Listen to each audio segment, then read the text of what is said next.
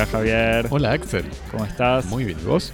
Todo muy bien. Bienvenidos a Cosmopodis, podcast de cultura, en vivo desde el Estudio 2 en el centro de París, reunidos hoy para hablar de la última película del director canadiense Denis Villeneuve, nada más ni nada menos que Dune, nueva adaptación cinematográfica de la obra clásica de ciencia ficción publicada por Frank Herbert en 1965. Javier. Axel. Te sacas la arena de los zapatos, te, te sacas el distiltraje. hidratas con el, gracias al distiltraje y nos seguís en Twitter y en Instagram. En arroba cosmopodis. Te suscribís a nuestra newsletter. Que está accesible en medium.com barra cosmopodis. Y cualquier cosa nos escribís un mail. Nos escribís por correo electrónico a cosmopodis.gmail.com En donde nos había llegado un mensaje que decía Javier, cito, Javier es divino defendiendo al arte en todas sus formas. Y felicitándonos por la newsletter. Por lo, el tomo, newsletter. lo tomo como un cumplido. Así que no es medio raro autocongratularnos así, pero si alguien nos felicita por el newsletter, significa que vale la pena suscribirse. Bueno, eh, volvimos al cine. Fuimos al cine. Volvimos al Pochoclo. Ya, eso ya lo comentaremos. Interrogación. Este, fuimos al cine entonces a ver esto, Dune, que es uno de los estrenos de, este regreso de la temporada de cine que comienza ahora en el norte. Después del fallido intento de adaptación de Alejandro Jodorowsky en 1974, de algunos meses de trabajo sin frutos de Ridley Scott, y luego de la obra de 1984, hecha por David Lynch, que después renovó, renegó de esta experiencia, eh, Denis Villeneuve, que es el autor de Arrival y de Blade Runner 2049, nos presenta su versión de Dune, que es hasta hoy la segunda entonces adaptación de esta novela clásica de ciencia ficción. ¿Qué cuenta esta historia? Bueno, cuenta una historia que ocurre en un futuro lejano, en el que el duque Leto Atreides es nombrado el nuevo administrador de Arrakis, un planeta desierto, hostil a cualquier forma de vida, pero esencial para el imperio espacial por su riqueza en melange, una especie, una, perdón, una única en el universo con propiedades alucinógenas que la hacen indispensable para la realización de viajes intergalácticos. El duque y su familia instalan la corte en Arrakis, perfectamente conscientes que detrás de la aparente oportunidad de beneficiarse con la explotación de las riquezas de Arrakis se esconde en realidad una trampa.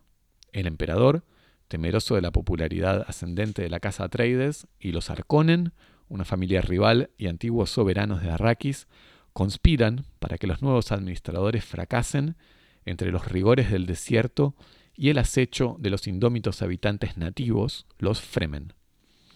En medio de estas tribulaciones dinásticas se encuentra Paul Atreides, interpretado en esta película por Timothée Chalamet, un joven de 15 años que busca su lugar en el mundo entre su mudanza planetaria, las responsabilidades de ser el heredero del ducado y el peso de las misteriosas expectativas de su madre, Lady Jessica, una hermana de la sororidad de las Bene Gesserit, una orden mística que habría estado preparando por medio de una paciente ingeniería genealógica la llegada de un ser superior, portador del conocimiento del futuro y del pasado y de la voluntad de traer paz y orden a la galaxia. Con semejante carga, cualquiera tiene sueños raros y una adolescencia difícil. Axel, ¿qué pensamos de Dune? Como siempre, felicito al, al, pasante que escribió este resumen completo de una obra extremadamente difícil. Muy, no, muy extremadamente difícil. Y casi, no sin, lo sé. casi sin spoilers. Nos pasó también eh, un, un, pequeño léxico para que, que podamos eh, acordarnos de palabras tipo Kvisats Hadrash, distiltraje, lisan al gaib y otros términos misteriosos. ¿Qué pensamos? Eh, me decís. Me parece que una de las preguntas, uno de los temas eh, quizás que habría, no sé qué responder, pero que evocar es por qué o para qué adaptar Dune, esta de vuelta novela clásica de la ciencia ficción, en 2021, o sea, 60 años después, sabiendo que la ciencia ficción no es mi género de predilección y me parece que no el solo, tuyo, pero vos tenés... Solo después de, de, del musical están las listas. De... No, no, no, no, no tengo nada en contra, pero las veces que empecé salvo quizás con Dune, que estoy, que, que, lo leí justamente porque mi compromiso con el podcast y con los oyentes de Cosmopodis es absolutamente total. Eh, lo leí y de manera placentera. Pero en general cada vez que las otras veces que empecé con novelas y después espero que no llegue hate mail diciéndome que... que, o regalos. O, regalos, claro. Eh, pero había empezado novelas de mm, eh, esta autora Ursula Le Guin, o Le Guin, como dicen los franceses, esta autora norteamericana de ciencia ficción no necesariamente o no solamente queer feminista y de izquierda, pero me habían la habían presentado como la autora más interesante y que en general las veces que empecé a leer algo se me no sé, me terminé aburriendo. O sea, perdido quizás en las explicaciones de estos universos tan alejados. Soy, soy un, un alma simple. Un alma simple. Pero bueno, ¿por qué adaptar Dune? Además de que hay millones de fanáticos en el mundo, quizás. Más allá de la pereza de Hollywood desde hace un par de años para desarrollar historias originales, podemos decir que hay cualidades propias quizás a Dune, o por lo menos eh, razones para merecer una adaptación. Se trata, como te decía, de un clásico fundador, no, sé si del género, pero que ha inspirado, entre otras cosas, la Guerra de las Galaxias. Eh, no sé si lo evocaremos después. Eh, es una tragedia, o sea, es una historia épica relativamente clásica, donde hay una lucha, un personaje que lucha contra su destino, donde cuestión o se trata de honor de familia, opresores oprimidos y otras cosas, y sobre todo, y ahí es donde quizás es lo más complicado de la adaptación 60 años más tarde, toca temas 60 años más tarde o 40 comparando con Jorowski y 30, eh, no, 40, estamos viejos.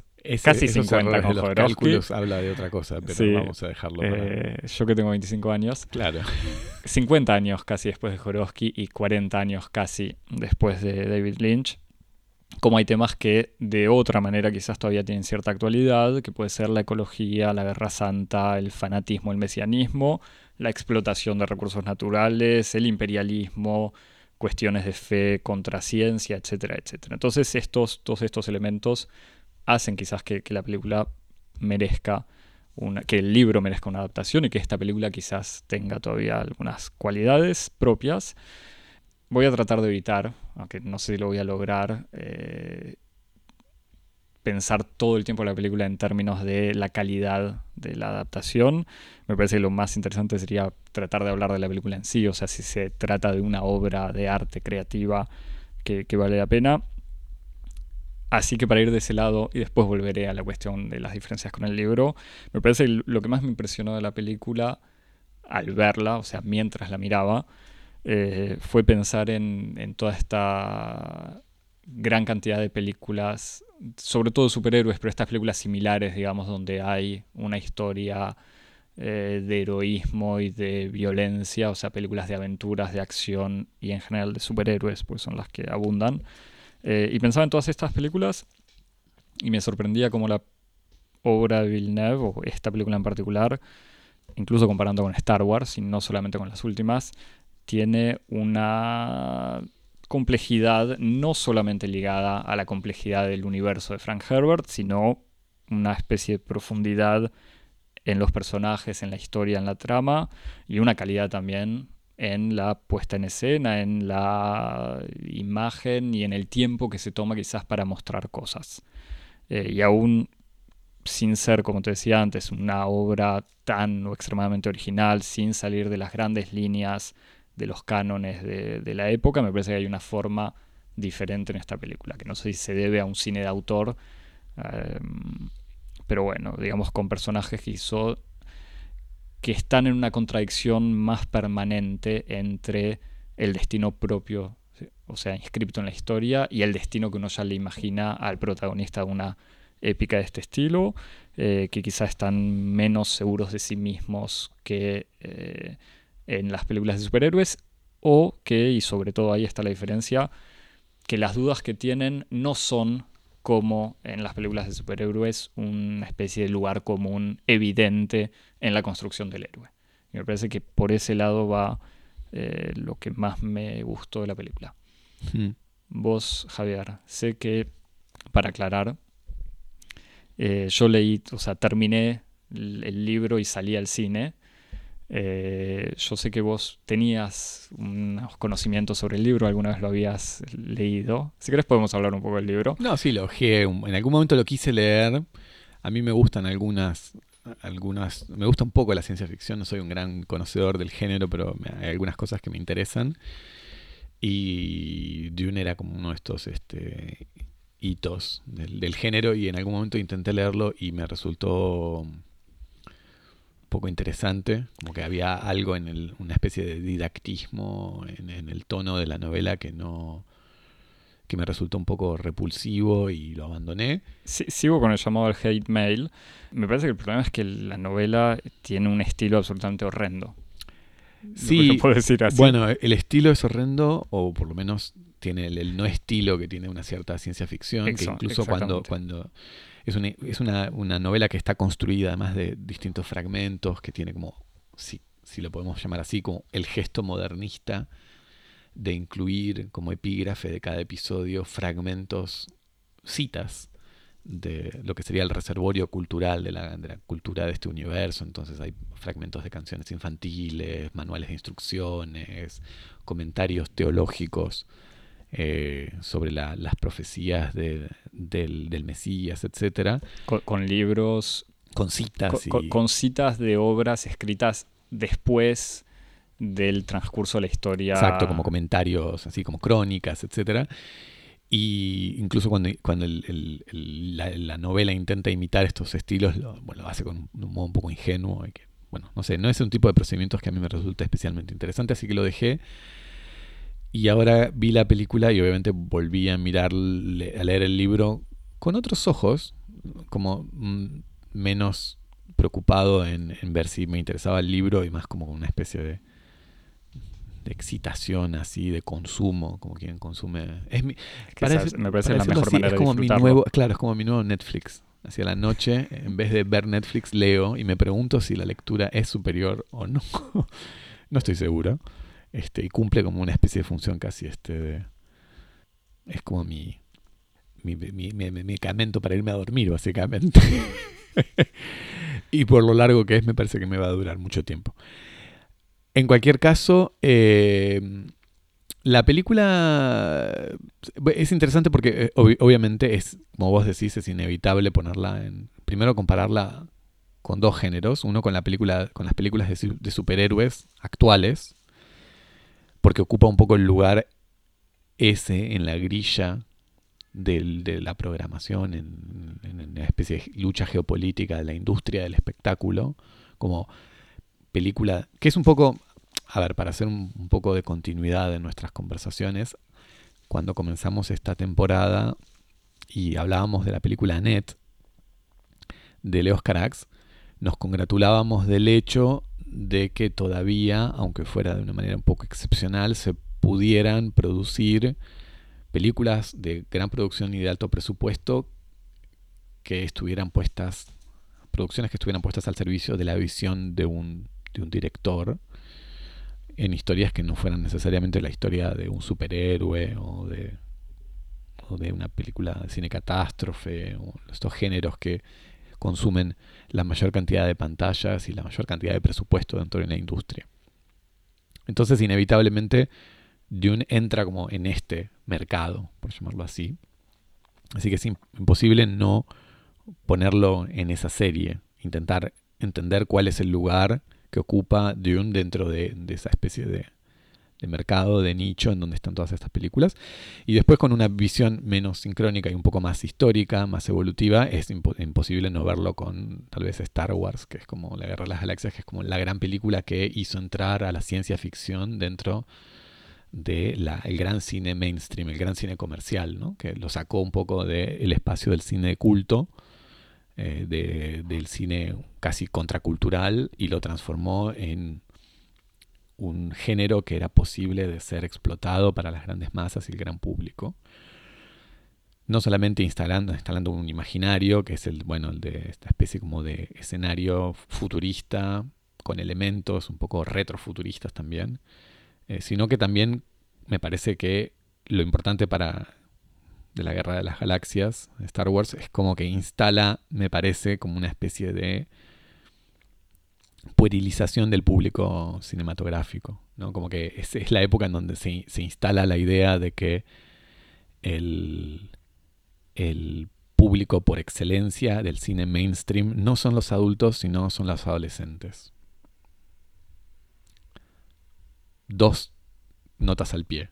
Acá me gustaría mencionar a nuestros amigos de A Final Conflict, eh, que es este podcast que recomendamos en, en la newsletter hace unos días, que hace poco hablaron justamente sobre cómo no hay que desconectar el hecho de este, Star Wars como la saga que define una, casi una especie de subjetividad histórica, cultural, de la época del reganismo, como de, estos adolescentes como que, están ahí un poco vegetando sin nada que hacer y entonces la industria del, del espectáculo los, los, captura y los transforma en consumidores y que esa es la figura casi por antonomasia a la que se va a adaptar toda la industria cultural. A partir de, los años 70 todos nos vamos a transformar a los ojos del diseño de la industria cultural, los vamos a transformar en adolescentes ociosos, en, como en un público joven, un poco inmaduro, un poco sin, sin mucha experiencia, eh, sin mucha capacidad de concentración ni de reflexión, en búsqueda de un entretenimiento rápido y satisfactorio y de la satisfacción de pulsiones muy básicas.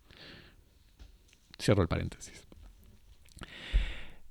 Esos son los dos géneros con los que se, se compara inmediatamente y automáticamente Dune. O sea, como en un eje sincrónico en el tiempo de hoy con el cine de superhéroes y en un eje evolutivo con el cine de ciencia ficción a la Star Wars.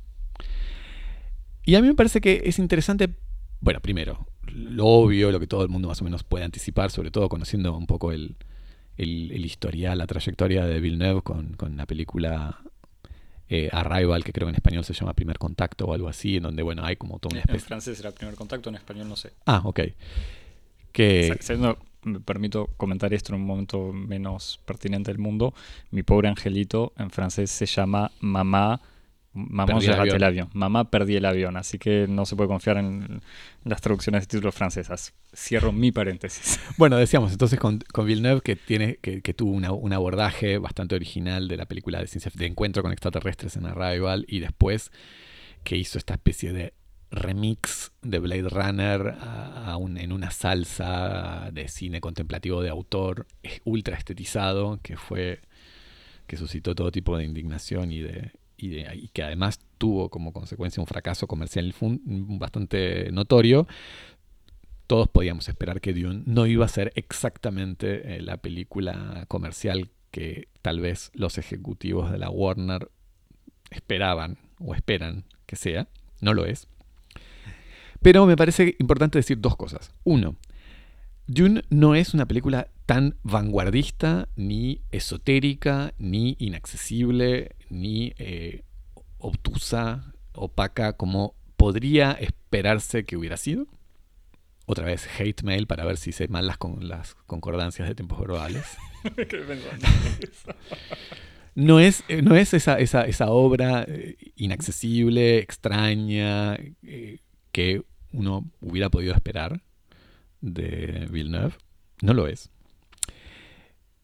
Pero a favor de la, de la, película, por decirlo así, no es tampoco la película este, así un poco juvenilista, pueril, tilinga, que puede esperarse de la máquina de hacer chorizos, que es justamente esta industria del blockbuster de superhéroes. Y entonces, para abrir un poco como la perspectiva de, por lo menos la perspectiva de entender la película en términos comparativos, a mí me parece que es más interesante pensarla en comparación con otro género, que es un género que tiene un, un, pasado en la historia del cine, que es un género que se caracterizó por ser un, un género, en cierto sentido, como consumidor de grandes recursos, y que es un género que no estaba necesariamente orientado a los jóvenes o a los niños, sino a la familia en un sentido amplio, ¿Qué es el peplum?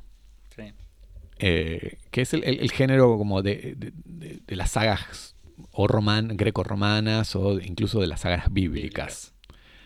Eh, en donde justamente había como esta dimensión de el cine como espectáculo, como gran espectáculo, espectáculo de gran escala, casi con una dimensión operática, y después del cine como eh, espacio de la alegoría o de la historia edificante, como, justamente como ahí toda una reflexión sobre los, las problemáticas del presente, la liberación, la opresión, el destino, la, agencia de los individuos dentro de la historia, etcétera, que son temas que, no, justamente que están perfectamente eh, arraigados en la, tradición de las narraciones clásicas, ¿no? es necesario ir a buscarlo eh, como en, el cine reciente. Entonces me parece que vale la pena pensar que Dune, detrás de su apariencia de película de ciencia ficción y del espacio y todo, en el fondo es mucho más tributario de, esta tradición del cine que, que, de la ciencia ficción en el sentido, digamos, en el que Star Wars lo inventó, que viene más un poco de la space opera, así como con el costado un poco camp, que es un poco el, estilo que uno ve en la película de Lynch. Este, son cosas distintas. Vos no sé cómo, cómo lo ves a esto. Eh, sí, a, mí me parece, siendo un, no un gran conocedor de Star Wars, o sea... Dune versus Spartacus, por ejemplo. No, es que, es que me parece que Dune, y quizás me adelanto sobre algunos temas que, habíamos comentado de las diferentes adaptaciones, me parece que Dune contiene en el fondo todas las versiones posibles que existieron, o sea, la de Jodorowsky con su gran... Eh, eh, no quiero decir delirio, pero sí su dimensión. Sí, la lectura mística, de, mística psicodélica. Mística psicodélica radical. Tiene toda esta cosa camp de, la versión de Lynch, o sea, que tiene que ver quizás con la época en la que se hizo, pero también uno la lee y la pasión de Herbert por las descripciones de objetos y tecnologías y ropa, casi que contiene después una puesta en escena medio camp como la que se hizo en el 84 y que como vos decís, quizás es el lado para el que eh, fue Star Wars unos años antes y, después. Y me parece que incluye esta tradición a la que te, te acercás vos o la acercás vos, que es en la versión de Villeneuve, con quizás una dimensión, me parece, mucho más contemplativa que un peplum clásico, tipo los Diez Mandamientos o, o esas cosas. Sí, contemplativa hasta por ahí nomás. ¿eh? Eh, sí, sí, sí, después igual evocaremos el tema del ritmo. eso del ritmo y la estética contemplativa también. Eso eh, hay que, me parece que vale la pena ecualizar el uso de esos términos. Hmm. Uno, uno, de los, me parece que una de las dificultades al, leer el libro era pensar cómo va a ser Villeneuve para adaptar dos temas. Por un lado, una, un libro en el que la parte de narración de la acción es por lo menos equivalente, si no minoritaria, frente a no solamente las descripciones de objetos y de paisajes, sino sobre todo de pensamientos y de sueños. Y entonces, por cada escena en donde dos personas dialogan, hay párrafos y párrafos sobre lo que esas personas piensan, que en general permiten explicar un montón de, elementos de la, eh, de la intriga y de la personalidad de cada personaje, pero que uno dice, bueno, en el cine es difícil traducirlo eh, tal cual que obviamente es lo que fue lo que se hizo en la versión de Lynch, lo que le da también esta dimensión quizás menos eh, que, envejeció mal, que es una voz en off que sistemáticamente comenta todo lo que pasa.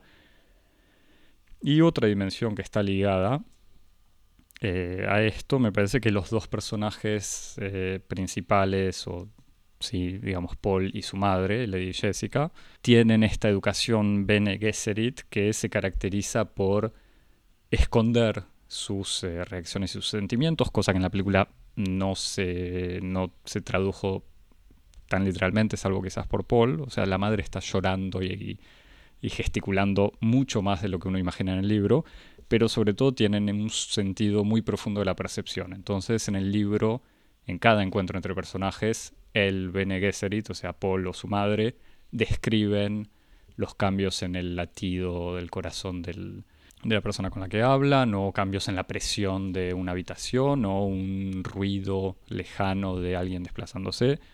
Y todo esto también, traducir una percepción individual de lo sutil en, una película, a priori parece difícil. Conociendo un poco el cine de Villeneuve, uno dice, bueno, uno puede imaginar más o menos cómo lo va a hacer y es por ese lado me parece que va el tema de, la, de lo contemplativo e incluso la presencia de los sueños. Y ahí sí conecto con Arrival, en donde esta científica entraba en contacto con una raza alienígena que desembarca en la Tierra y se enfrenta, si mal no recuerdo, con sueños e imágenes. Lingüista, me gustaría una lingüista, recordar. Perdón, digo científica, pero era una lingüista. Y entonces a partir de esos sueños y esas imágenes, ella trata de descifrar algo sin saber si es, o por lo menos ella misma y sobre todo el espectador, no sabe si lo que ve es el pasado o el futuro. Y en el fondo hay un montón de cuestiones cercanas en Dion, con este personaje Paul que tiene visiones de lo que para él es el futuro y que aparecen por, de vuelta, al principio básico del cine, que es el montaje. Entonces, esta dimensión del pasado, el presente, así como en... Sí, pero justamente me parece que ahí como hay dos, dos cosas. En, en, Arrival es mucho más opaco el estatuto de las imágenes. O, opaco o por lo menos deliberadamente engañoso. Hmm. Porque como vos decís, tenemos el presente de la narración y escenas que se van intercalando que tenemos todas las razones para pensar que son flashbacks y hmm. después nos damos cuenta de que en realidad son como visiones del futuro que esta persona estaba teniendo a lo largo de la película. En, en Dune, estas visiones que aparecen están integradas de un modo muy claro dentro de la historia como visiones que tiene el personaje eh, principal y que el personaje principal está como deliberando, eh, él mismo delibera sobre si, si estas visiones que tiene, que son visiones, imágenes mentales, son visiones del futuro, son videncias, o si son imaginaciones, son sueños, o qué, pero es como que todos los elementos para hacer que esas eh, secuencias sean legibles están presentes en el relato. no, Esto para decir que la película no es eh, ni misteriosa en términos de su puesta en escena, no hay misterio en la puesta en escena, hay algunos misterios en la narración, pero la puesta en escena es perfectamente legible. Y otro, otro, otro comentario o crítica que se le hace a la película es que es extremadamente contemplativa, eh, sugiriendo que la película es muy lenta y que la acción tarda mucho en llegar o que hay muchos prolegómenos. Este, y la verdad es que la película no es no me, pareció, no me pareció a mí muy contemplativa, sino que sencillamente en muchas partes, tal vez lo único que uno podría decir es que la película prescinde del diálogo mm. Eh, para acompañar la acción. Hay muchos momentos en donde hay cosas que ocurren, uno ve a una persona que va a un lugar y no habla, pero porque la, película no... Y esto, en esto también uno puede ver constancias en el cine de Villeneuve, y en este sentido sí es diferente de las convenciones tradicionales del cine, hollywoodense, del cine norteamericano, que es esa verborragia que en, el cine tiene que haber permanentemente una necesidad de verbalización al, o una verbalización de los contenidos mentales de los personajes o una verbalización descriptiva de lo que está pasando. Si uno hace abstracción de esa convención, si uno dice, bueno, Villeneuve abandona esta convención y uno entiende por el abandono de la verborragia eh, que eso es un cine contemplativo, entonces uno puede decir sí es un cine contemplativo pero está muy lejos de ser una película de así como esas películas del sudeste asiático que se suelen dar como ejemplo paradigmático de la película en donde uno ve el paisaje durante 15 minutos y no pasa nada. No, no pasa eso. Es una película en donde la acción es permanente y constante, sencillamente es que no está eh, atravesada ni este, bombardeada por diálogos que están explicitando todo. ¿no? Eso no ocurre. A lo sumo uno podría decir que hay una especie de sustitución del bombardeo del diálogo por otro tipo de bombardeo, que también puede ser sometido a una crítica. A mí no me, no me molestó especialmente, pero porque tengo muy mal, muy, mal gusto, que es la sustitución del bombardeo del diálogo por el bombardeo de la banda sonora. Porque el compositor de la música de Dune es el omnipresente, el justamente el Mesías del cine espectáculo es Hans Zimmer, Sí. Que eh, está ahí este, bombardeando. Ha- Hans Zimmer, que además de haber hecho la música de muchas eh, de superhéroes, es un gran acompañante de Christopher Nolan, pero también de otro gran cineasta profético, Terrence Malick, igual. Bueno, no, pero no solamente esto, sino que yo invito a cualquiera que mire la página de Wikipedia de, de Hans Zimmer para descubrir que Hans Zimmer compuso la música del Rey León.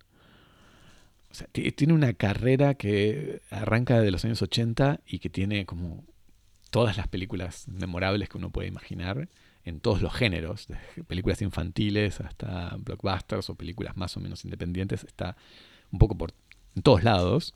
Y bueno, y acá entonces está como un protagonista más de la película, diciendo, como decíamos recién, como tal vez sustituyendo ante la ausencia de diálogo, hay una presencia casi de ratos desbordante de una banda sonora bastante extravagante y identificable, que tal vez es eso también, como una, ante el horror vacui, de que la película esté habitada por largos planos en donde nadie habla, entonces se lo sustituye ese, vacío, vacío sonoro, se lo sustituye con música, que es una música además muy connotada, con, un- con- valores así específicos de, las emociones que se quieren transmitir, etcétera. Todo esto para decir entonces, no es ni una película oscura en términos de su puesta en escena y de su organización narrativa, es una película muy fácil de seguir, muy clásica, muy académica, uno incluso podría decir, y también no es una película contemplativa.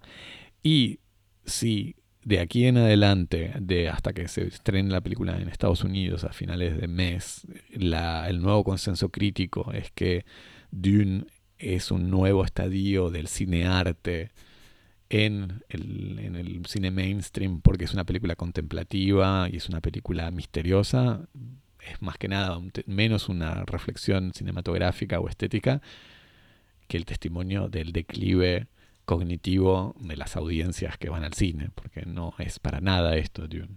Sí, Sin decir, por lo, sin embargo, que la película es in- ininteresante, ¿no? sí. Me, mm, yo no, no leí ninguna crítica sobre la película ni escuché nada al respecto, así que no estaba al tanto de toda esta... Yo creía que la, recepción había sido globalmente buena, que de todos modos no es contradictorio, pero incluso viendo la película con el libro en la mano, por decirlo así, eh, me daba la sensación al revés, una especie de ritmo eh, imparable, de alguna manera, que el libro lo tiene a su manera, o sea, el libro son estas descripciones, estos pensamientos, estos sueños, y una acción que sucede muy rápido. En el libro, desde las primeras páginas, uno sabe que el duque va a morir, que va a ser traicionado y que Paul va a tomar su lugar en, una, en un contexto difícil, digamos. El duque Leto, que es Oscar Isaac, digámoslo también, como que Sí. ha, ha recorrido este, encantando la escena de la ciencia ficción con su rol en Star Wars, pero también en su rol en esta película Ex Machina. No sé si vos la Ah, no viste, la vi. es una gran película de ciencia ficción sobre inteligencia artificial. Así que hay como una especie de, de, de, de ciclo, de ciclo Oscar Isaac, ciencia ficción. Ha- Hace de malvado en una pésima X-Men. Ah, mira. no, no, no. Eh, sí, sí, pero grandes papeles. Eh, pero entonces en, en el libro uno ya sabe que se viene esta traición, pero al mismo tiempo tienes páginas y páginas de, de puesta en situación de alguna manera. En la película la acción sucede de manera más rápida, porque obviamente hay que condensar en, no sé, casi tres horas 800 páginas o menos. Eh, entonces este sentimiento de lentitud me había me sorprendió cuando me lo comentaste. Por otro lado, me dio la sensación, volviendo al tema de, de la comparación con el libro, que tiene un, un talento extraño en donde modifica elementos del libro, porque obviamente es imposible hacer una adaptación casi literal e incluso hubiese sido un error, y al mismo tiempo es completamente fiel al libro. Digamos, obviamente las grandes líneas son similares, pero hay escenas que desaparecen, personajes que son reducidos a apariciones o breves o, donde no se explica todo lo más profundo de su ser y de su historia y de sus razones y de incluso acciones que tienen en, en el desarrollo de, del drama, pero aún así Villeneuve logra, así como vos decías, con estos silencios, logra transmitir perfectamente todo lo que en el libro está explicitado y desarrollado. Entonces tiene, me parece que funciona incluso en ciertas contradicciones, y ahora vamos a entrar en lo que yo quería evocar, el tema de la, la relación entre magia, ciencia y fe. Hay alusiones o modificaciones, pero que no le quitan al libro, creo, esas tensiones.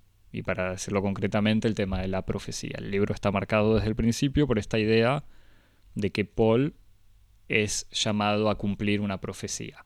Y poco a poco uno ve que esta profecía existe y es creída por los Fremen sobre todo, pero también que es el fruto de una eh, construcción bastante consciente de las Bene Gesserit, o sea, de la madre de Paul. Entonces, la madre de Paul tiene, por un lado, participa en la construcción de esta profecía, o por lo menos su orden medio monástica o religiosa participó de esta construcción. Ella juega su papel porque, como explica el libro y sospecho que la película también, ella decidió tener un hijo varón cuando eh, su orden le había ordenado tener una hija mujer, porque las Bene Gesserit solamente tienen mujeres, salvo la madre del Mesías, eh, y ella conscientemente tuvo un hijo varón. Eh, y al mismo tiempo la madre tiene esta dimensión de querer que, suponer que su hijo es el Mesías y, querer que lo sea. Em, entonces está toda esta construcción consciente, digamos, la profecía, consciente en el peor sentido racional y maquiavélico. Y por otro lado... Sí, porque ya la palabra profecía en el fondo es, digamos, profecía es lo que creen supersticiosamente los pueblos primitivos. Lo de las Bene Gesserit es un plan. Eh, sí, exactamente. Y al mismo tiempo el La profecía es como la superestructura que de manera alienada creen los, bárbaros, pero la verdad, lo que corre por debajo es, el proyecto político. Es un proyecto político transgeneracional que tiene esta orden.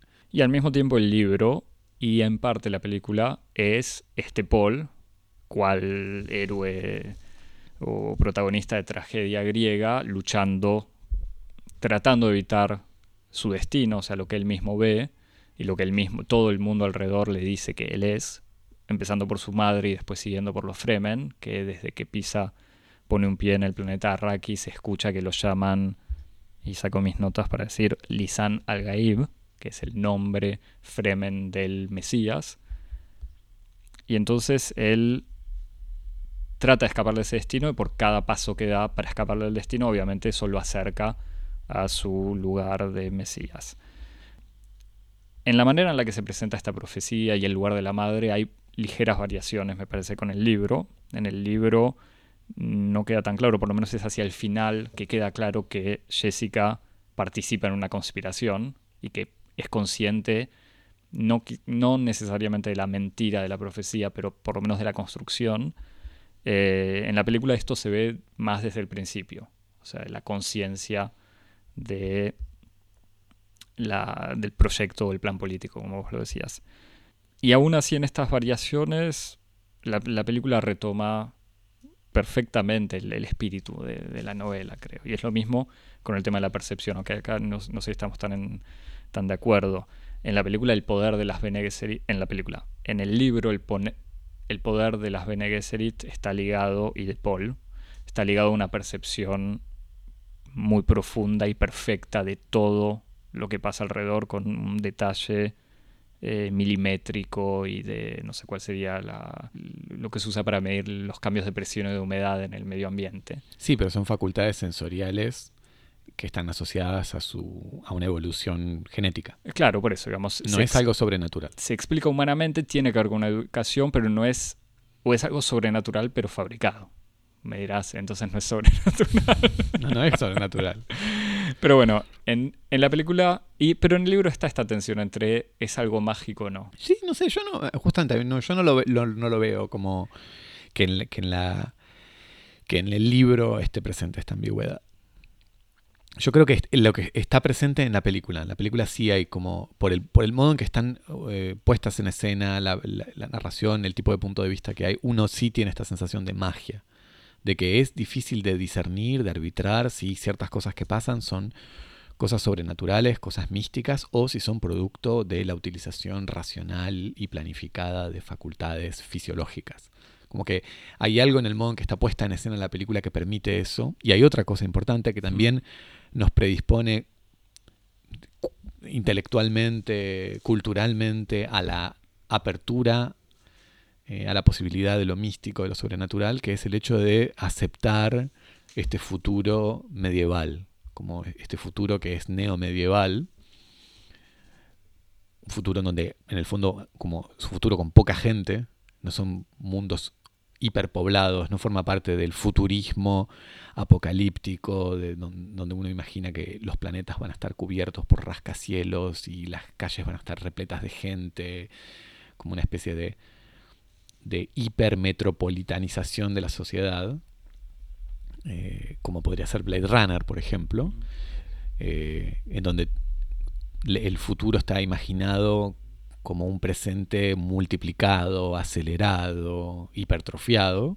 Esto es como una especie de futuro neomedieval en donde hay poca gente, hay pocas cosas, los espacios están vacíos, como los castillos, pocos muebles, eh, las, personas están vestidas como muy simple, la guerra se hace a golpe de espadas y de hachas, este, no hay computadoras, y todo esto que uno lo acepta como una especie de dato cultural, uno dice, ah, bueno, es este género, es este mundo, un mundo místico, mágico del futuro, pero mágico.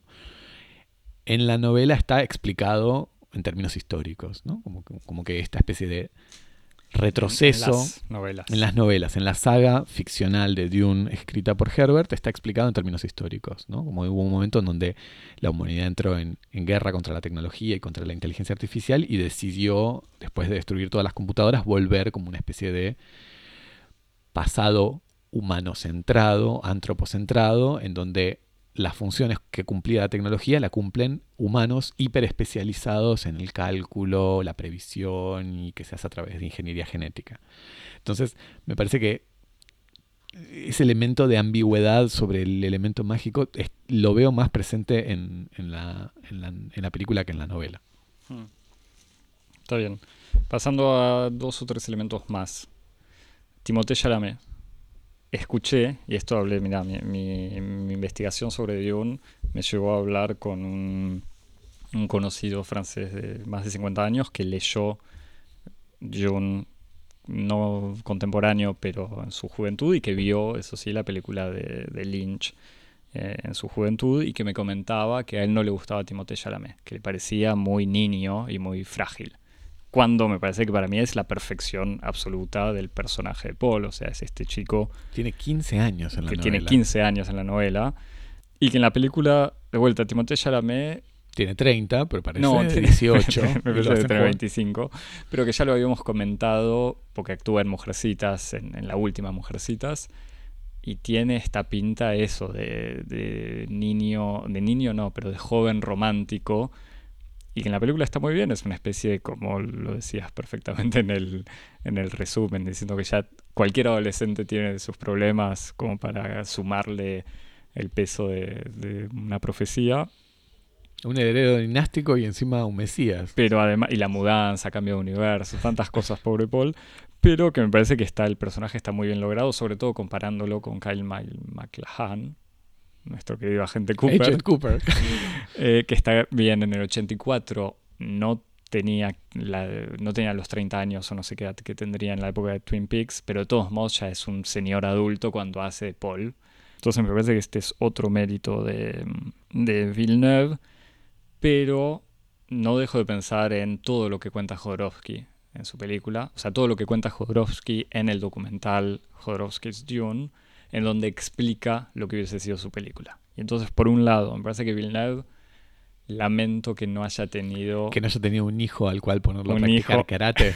durante dos años, exactamente, como pensaba hacer Jodorowsky con, con su hijo Brontis. No, lamento que no haya tenido la excentricidad, digamos, de Jodorowsky o de Lynch incluso, y tener personajes un poco más carismáticos en algunos papeles, aunque están todos muy bien pero solo para recordarlo, Jodorowsky quería a Dalí como el emperador medio loco y sobre todo a Orson Welles como el barón Harkonnen, que es este ser obeso y malvado, quería a Mick Jagger como uno de los eh, asistentes, como el sobrino del barón Arconen. Eh, y bueno, además, como decías, a su hijo como, como Paul. Lynch tiene a Sting como uno de, los eh, acompañantes del barón Arconen. Y el barón Arconen de la versión de Lynch es un ser absolutamente desagradable con, con granos de pus en la cara y, otras cosas que, que, lo hacen absolutamente repulsivo. Este caso es un malvado mucho más tradicional, más cercano de alguna manera a Dark Vader, al Darth Vader sin el, sin el traje. Igual Stefan Skarsgård me parece que es como el ser humano más repugnante de toda Escandinavia. No. A los efectos de lo que las ficciones este, me, enseñaron de la realidad y hasta donde yo sé todo lo que sé de la realidad lo aprendí en el cine. Stefan Skarsgård es, un personaje muy repugnante. No, no, no lo sabía. Estamos acostumbrados a a estándares de belleza nórdica muy, muy no bueno pero es esta presencia bueno yo pienso sobre pienso así muy rápidamente en la en la adaptación que hizo Fincher de Millennium ah no tampoco la vi en donde Skarsgård tiene esta esta presencia siniestra porque es eso lo más interesante porque porque es cualquiera es una presencia amenazante si te ponen granos de pus y, y, tenés una apariencia repugnante. Pero Skarsgård casi te diría que en esta película lo más interesante no es su apariencia física, sino su voz. Que es lo que de hecho, justamente con, la persona con la que fui a ver la película, inmediatamente que apareció, nosotros no sabíamos el cast, inmediatamente que apareció nos miramos. No, sabíamos porque me salvo que lo hayas buscado, no aparece en ninguno de los carteles. Me parece que tiene un efecto de misterio interesante, que buscaron esconderlo. Ah, no está en el póster. Ah, está bien. Bueno, yo no, lo sabía porque no me había informado, pero inmediatamente lo reconocí por su voz. Claro. Y que su voz es, lo que lo transforma a él en una presencia hmm. Inquietante, siniestra, amenazante. hay algo que. Una, especie de depravación inherente en el modo de existir que tiene esa voz. Y que me parece que constituye el, acierto de Villeneuve para, para, un personaje que de todos modos reposa en gran medida eh, en, la puesta en escena, porque está toda esta dimensión de, eh, de mm, como de sí prostética, ¿no? Como de, que como es un personaje que físicamente no puede estar encarnado en el, en el cuerpo del actor, hay utilería, hay maquillaje, hay efectos especiales que están sobre el actor pero es necesario que haya algo que anime a ese personaje para hacerlo un personaje creíble y no una no un, balón inflado como puede parecer un poco en los momentos más camp de la película de Lynch y es la voz hmm. la voz que es algo como Darth Vader de alguna manera con la voz de James Earl Bueno, sí, exactamente, es la misma apuesta, que es un poco también lo que pasa yo en algún lugar eh, en este elenco estelar que tiene Dune, escuché a alguien que se, que, se quejaba de la cómo Villeneuve había malogrado una de sus estrellas, que es eh, Charlotte Rampling, que es una de las Bene Gesserit, una madre superior a la orden Bene Gesserit, que prácticamente no se la ve, porque tiene una burka.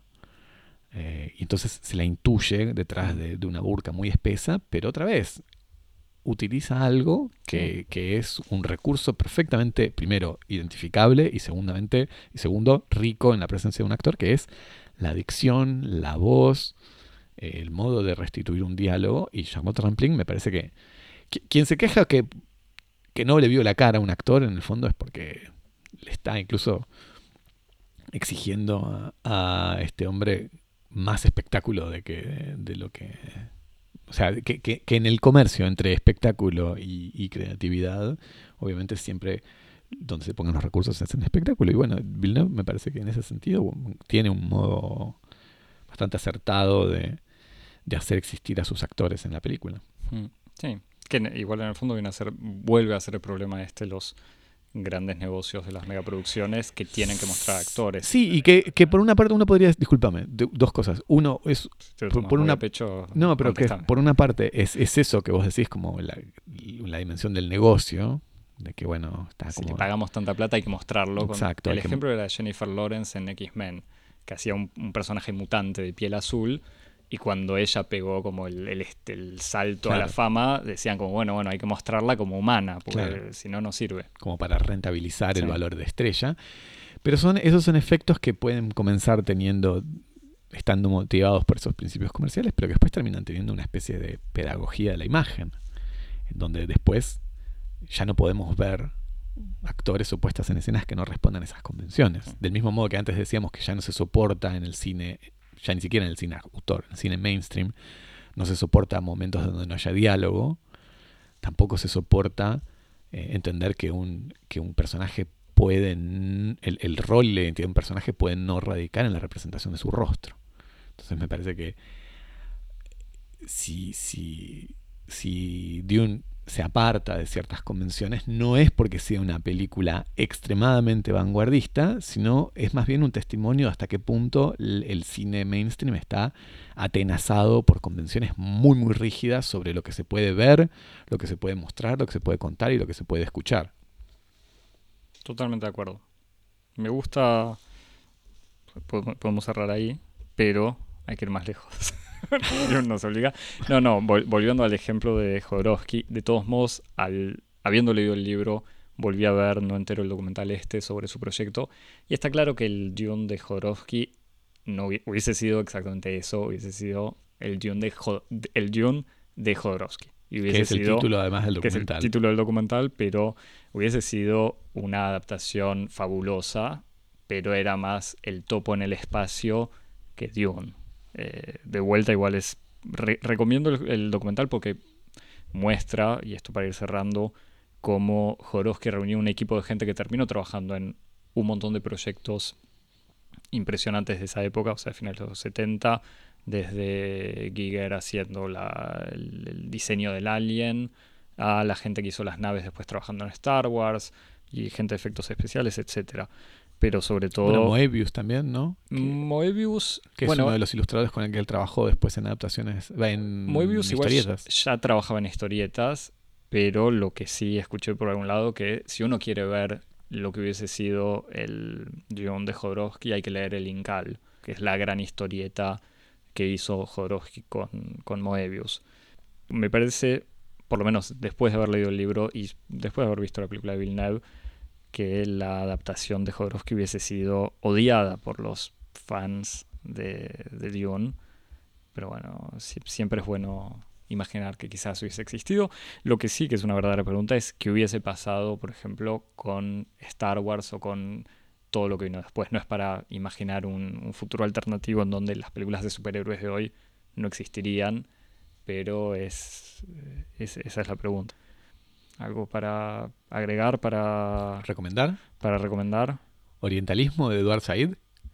Bueno, no, sí, perdóname, nos quedó ahí el, no sé si tercer o cuarto capítulo tiempo del podcast, evocar todo eso, que igual Villeneuve lo, lo retoma. El libro está plagado, así como los nombres y, y, las palabras lo muestran de manera evidente, por una referencia al Medio Oriente, eh, el desierto, Egipto y el petróleo en general, bastante evidente. El petróleo te una gran, no, no, es una, gran fábula justamente sobre eh, los imperios que van a un país desértico a obtener la materia prima fundamental para el transporte interestelar y que se encuentran justamente con este pueblo libre, que es un pueblo valiente y al mismo tiempo supersticioso, que bueno, es como una especie de él dice, creo que por ahí, en, la genética, digamos, en todo el discurso alrededor de, de qué se inspira, dice que creo que se inspira de los, no sé si los Tuareg o... Sí. Ah, es que por lo menos los Fremen tienen ese estilo de pueblo del desierto que se claro, Tuareg en el Sahara. Pero también que uno podría imaginar hasta como... Yo pensaba como qué, qué, ironía de la historia hace que justamente esta película salga como unas semanas después del, retiro de Estados Unidos de, Afganistán. Sí, sí, sí, pues es que igual entre Tuareg y Mujahideen. Pero... Exacto. a, mí lo que me gusta para ahora sí ir, cerrando, eh, que las escenas en el desierto y estos luchadores, uno no puede no pensar en películas sobre Irak, sabiendo que hay pocas películas sobre la guerra de Irak, pero estas escenas de desierto, de ejércitos luchando en el desierto, reenvían algo mucho más contemporáneo. Entonces ahí reactiva quizás lo que te decía al principio, cómo esta novela de los años 60, tomando otros caminos, mantiene una actualidad. O sea, no gracias a la novela, sino al triste presente o la triste historia del uso de los recursos naturales en el Medio Oriente. Pero bueno. Y la dimensión, igual para retomar lo que decías, la dimensión orientalista está... mm, Sobre todo en los años 60, en donde todavía como pensar en el Islam como una especie de horizonte emancipatorio, como una especie de reacción a un mundo hipercientífico, hiperutilitarista, hipermercantilizado, podía existir, cultu- sí, estaba culturalmente disponible. la ¿no? dimensión mística incluso. Era algo marcado positivamente. Uno lee ahora en Dune la palabra jihad Exacto. y es evidente que la guerra santa es negativa, que después lo veremos en la segunda parte, porque quizás no lo dijimos al principio. Warner le puso plata a Villeneuve para que haga esta película diciéndole, si te va bien, hacemos la segunda parte. No es como El Señor de los Anillos o no sé qué otras sagas que filman todo al mismo tiempo. En un par de años tendremos la Dune 2, El Mesías. Pero, pero bueno, ya veremos justamente cómo se resuelve todo eso. Bueno, para decirlo también, Chani, que es Zendaya, tiene un papel muy pasivo por ahora, pero es esta figura de la jovencita Fremen que obviamente consigue eh, tocar el corazón de Paul, si no más. Que es gracioso, pero que es esta, es esta especie de, de figura de una joven niña de ojos azules en el Sí. medio del desierto, en escenas que hacen pensar mucho a propagandas de perfume casi, pero incluso que hacen pensar a la, al icono este del National Geographic. sí, de sí, la chica, creo que es una chica afgana, es una chica o- afgana. que, que justamente es esta especie de chica envuelta en ropas, no sé, con una especie de orientales, velo pero que tiene con ojos azul profundo. Claro, o azules, ojos verdes, creo que es en el caso de la foto del National Geographic. Mm. Eh, bueno, no, lo de Said lo decían medio un chiste, no sé. Eh, ¿Qué recomendar? Lawrence de Arabia, Sí, los diez mandamientos. Los Diez Mandamientos, una especie de retrospectiva de, de- de las películas que se, que se proyectan en las cadenas públicas en Semana Santa y en Navidad. Eh, hace 30 años por lo menos, no sé si se siguen proyectando Cuando, ahora. cuando- cuando teníamos tele. y y un laico como eh, franciano. todos los libros de, de Stanislas Lem para hablar de ciencia Ah, ahí ficción. está. Alguna vez creo que hablé del, del Congreso de Futurología. Esta vez recomiendo El Vacío Perfecto, que es un- una antología de reseñas de libros falsos, de libros ficcionales. Me lo compré y está ahí en mi biblioteca. No sé si lo voy a agarrar ahora. Todavía tenés seis libros de Dune que terminar. Tengo, me quedan 500 millones de páginas. No, pienso, no, no voy a leer toda la saga de Dune. Quizás le doy una oportunidad a Hay una metaliteratura, tengo entendido.